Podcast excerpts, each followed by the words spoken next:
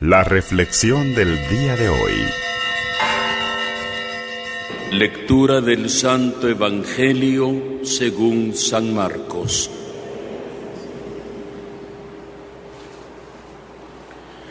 En aquel tiempo la gente le llevó a Jesús unos niños para que los tocara, pero los discípulos trataban de impedirlo.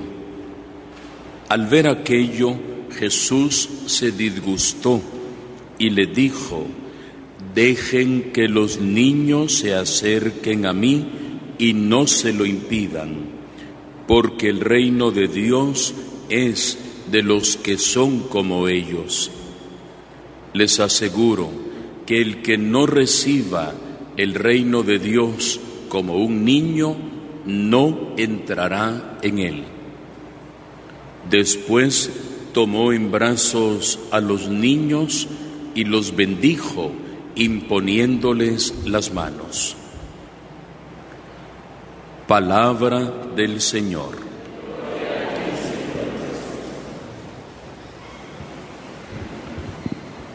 Vamos llegando prácticamente al final de la lectura de la carta del apóstol Santiago que hemos venido compartiendo en estos últimos días, prácticamente dos semanas.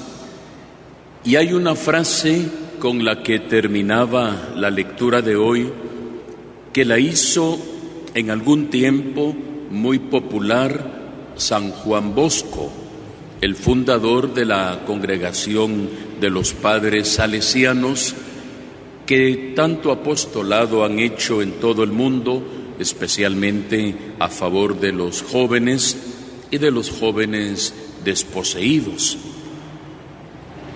Y en latín decía San Juan Bosco sencillamente, animam salvasti, animam tuam predestinasti. O sea, en español, has salvado un alma, has predestinado la tuya o sea, ha salvado la tuya. Así lo expresa hoy el apóstol Santiago. Hermanos míos, si alguno de ustedes se desvía de la verdad, porque es un riesgo latente, actual, cercano para cualquiera de nosotros, nadie está exento de error, incluso el, Papa solamente goza de lo que se llama infalibilidad pontificia, o sea que cuando él habla en cuestiones de, de fe y moral no se equivoca porque tiene la asistencia del Espíritu, pero en otro tipo de decisiones puede, como cualquier ser humano, eh, el tener el riesgo de no decidir lo correcto. Pero el Papa sí goza de la infalibilidad. Pero aparte de él, todos tenemos el riesgo de podernos desviar un poquito de la verdad. Y claro, cuando aquí habla de la verdad, habla de una forma de vida. Dicho de una forma sencilla, todos podemos caer en el error. Y dice Santiago, si alguno de ustedes se desvía de la verdad y otro lo hace volver al buen camino, tengan presente que quien hace volver a un pecador del extravío, salvará su propia alma de la muerte y sepultará una multitud de pecados. Hasta nos conviene, en el buen sentido de la palabra, colaborar en el apostolado de la Iglesia colaborar en la evangelización, hacer posible que otros y cada vez más puedan conocer, amar y servir a Jesucristo. Se nos perdona, dice, multitud de pecados y al mismo tiempo salvamos nuestra alma, nuestra razón de ser en esta vida, que es lo único que tenemos. Hemos recordado hace unos días cómo el hermano Pedro decía, un alma tienes, no más, no tienes otra. Si la pierdes, ¿qué harás? Y por eso Santiago dice, y si alguno ayuda a un hermano extraviado a volver, que tenga la seguridad que salva su vida y son perdonados sus pecados. ¿Cuánto bien podemos hacer nosotros en la vida? ¿O cuánto mal podemos hacer en la vida? Con pequeñas o grandes acciones. El reto está ahí, es un desafío latente, es una, pudiéramos decir, meta que nos podemos proponer en la vida, el hacer posible, y yo siempre pienso y recuerdo mucho en el apóstol San Andrés, ¿Qué fue lo más importante que hizo San Andrés en la vida? Encontrarse con Jesús. Fue un momento maravilloso en su vida. Nunca más lo olvidó. Y seguramente cuando murió crucificado, porque San Andrés murió también crucificado, solo que de, de cabeza, casi igual que Pedro, en ese momento seguramente Andrés recordaba el encuentro con Jesús, que le dio sentido a su vida, que lo sostuvo en cada momento de su vida, en las alegrías y en las penas, y le permitió alcanzar la corona de la victoria. Pero luego de ese encuentro personal con Jesús, ¿qué fue lo que hizo Andrés? ¿Alguien recuerda qué fue lo que hizo Andrés? Fue corriendo a buscar a su hermano Simón y dice el Evangelio, lo llevó a los pies de Jesús. Hemos encontrado al Mesías, venite Pedro, y se llevó a Pedro y lo llevó a los pies de Jesús. Por eso Andrés es un ejemplo perfecto de lo que debe hacer un evangelizador, porque al final ni usted ni yo convertimos a nadie. El único que puede obrar el milagro de la conversión es Dios. Pero nosotros podemos colaborar a que las personas se acerquen como lo hacía Andrés. Se encontró con Jesús, no se lo quedó guardado como un tesoro privado en su vida.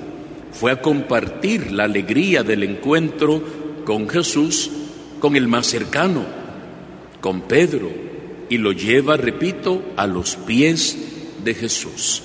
Esa debe ser la actitud suya y mía, la actitud de la iglesia, llevar a los demás a los pies de Jesús. Estamos en esta primera etapa del sínodo que nos ha convocado el Papa Francisco, que nos va a ir empezando a remover poco a poco, nos va a ir ayudando a sintonizar poco a poco con las necesidades del mundo, a oír las voces de la gente que nos rodea, de la gente alejada, para ver qué más puede hacer la Iglesia en pleno siglo XXI para ser fiel a su misión de llevar a las personas a los pies de Jesús. Hoy le pedimos de todo corazón al Señor que siguiendo esta breve exhortación de Santiago, que cada uno lo asuma como un reto en su vida. Pudiéramos incluso pensar ahorita a título personal, yo, cada uno de usted, piénselo, ¿ha ayudado a alguien ya en la vida para que cambie de vida? ¿Ha motivado a alguien para que se acerque y a facilitarle el encuentro con el Señor? ¿O hemos sido, Dios quiera que no, piedras de tropiezo, piedras de escándalo, obstáculos en el camino para que más que alguien se acerque, al contrario, se, se aleje. Hoy pudiéramos examinarnos y pensar, ya cumplí al menos con uno, que repito, que no hayamos convertido, que hayamos facilitado y propiciado y creado las condiciones oportunas para que llegue a los pies de Jesús? Dios quiera que sí. Si todavía no, por algo estamos con vida todavía en plena pandemia en este mundo. Algo espera todavía el Señor de nosotros. Y decía, por ejemplo, el Papa Juan Pablo II, lo, lo decía de cara a los jóvenes, pero lo podemos aplicar en los otros que no somos tal vez tan jóvenes. Decía el Papa, el joven es y debe ser y puede ser el principal evangelizador de otro joven, porque lo conoce, comprende la situación, viven en el mismo ambiente y si uno ya está evangelizado puede evangelizar al más cercano, a su amigo, a su compañero de trabajo, a su vecino, compañero de estudio, tiene esa cercanía, esa afinidad, esa filiación que tanto lo hacemos. Digo pensando en los jóvenes, pero lo podemos aplicar en todos los campos de la vida, con sus compañeros de trabajo, con sus vecinas, con las del grupito de WhatsApp que usted eh, mensajea, con las comadres que eh, celebran muchas veces el cuchubal y celebran algún acontecimiento importante en sus vidas, en el comercio, en cada lugar donde estamos. Andrés al primero que le habló de Jesús fue a Pedro, era su hermano, a alguien de la casa. No fue primero, como decimos, de hacer eh, candil de la casa, no, candil de la calle y oscuridad de la casa. ¿Qué hizo Andrés? ¿Fue a iluminar primero la calle? No, fue a iluminar primero su casa. Fue a hablar primero con Pedro. Pedro, hemos encontrado. Y ya después fueron a, jalarse a, a otros más que puede ser difícil, puede ser difícil, que es más fácil hablarle a alguien de afuera que a alguien de adentro, puede pasar, pero la ocasión propicia la tenemos en lo que decía San José María, escriba de Balaguer, en el apostolado personal. Ahí solo usted puede llegar, ni el Papa, ni el obispo, ni el párroco, hay lugares que uno no tiene acceso, pero usted sí porque conoce a aquella persona que está pasando un momento que usted sabe que es difícil y usted sí le puede ir a hablar y acercarle y motivarle para que pueda tener ese encuentro personal Jesús. Hoy se lo pedimos al Señor de todo corazón y como decía el Salmo, que esta oración suba como incienso a la presencia de Dios, sabiendo que Él la escucha con amor y mira nuestros buenos propósitos. Que así sea para todos nosotros.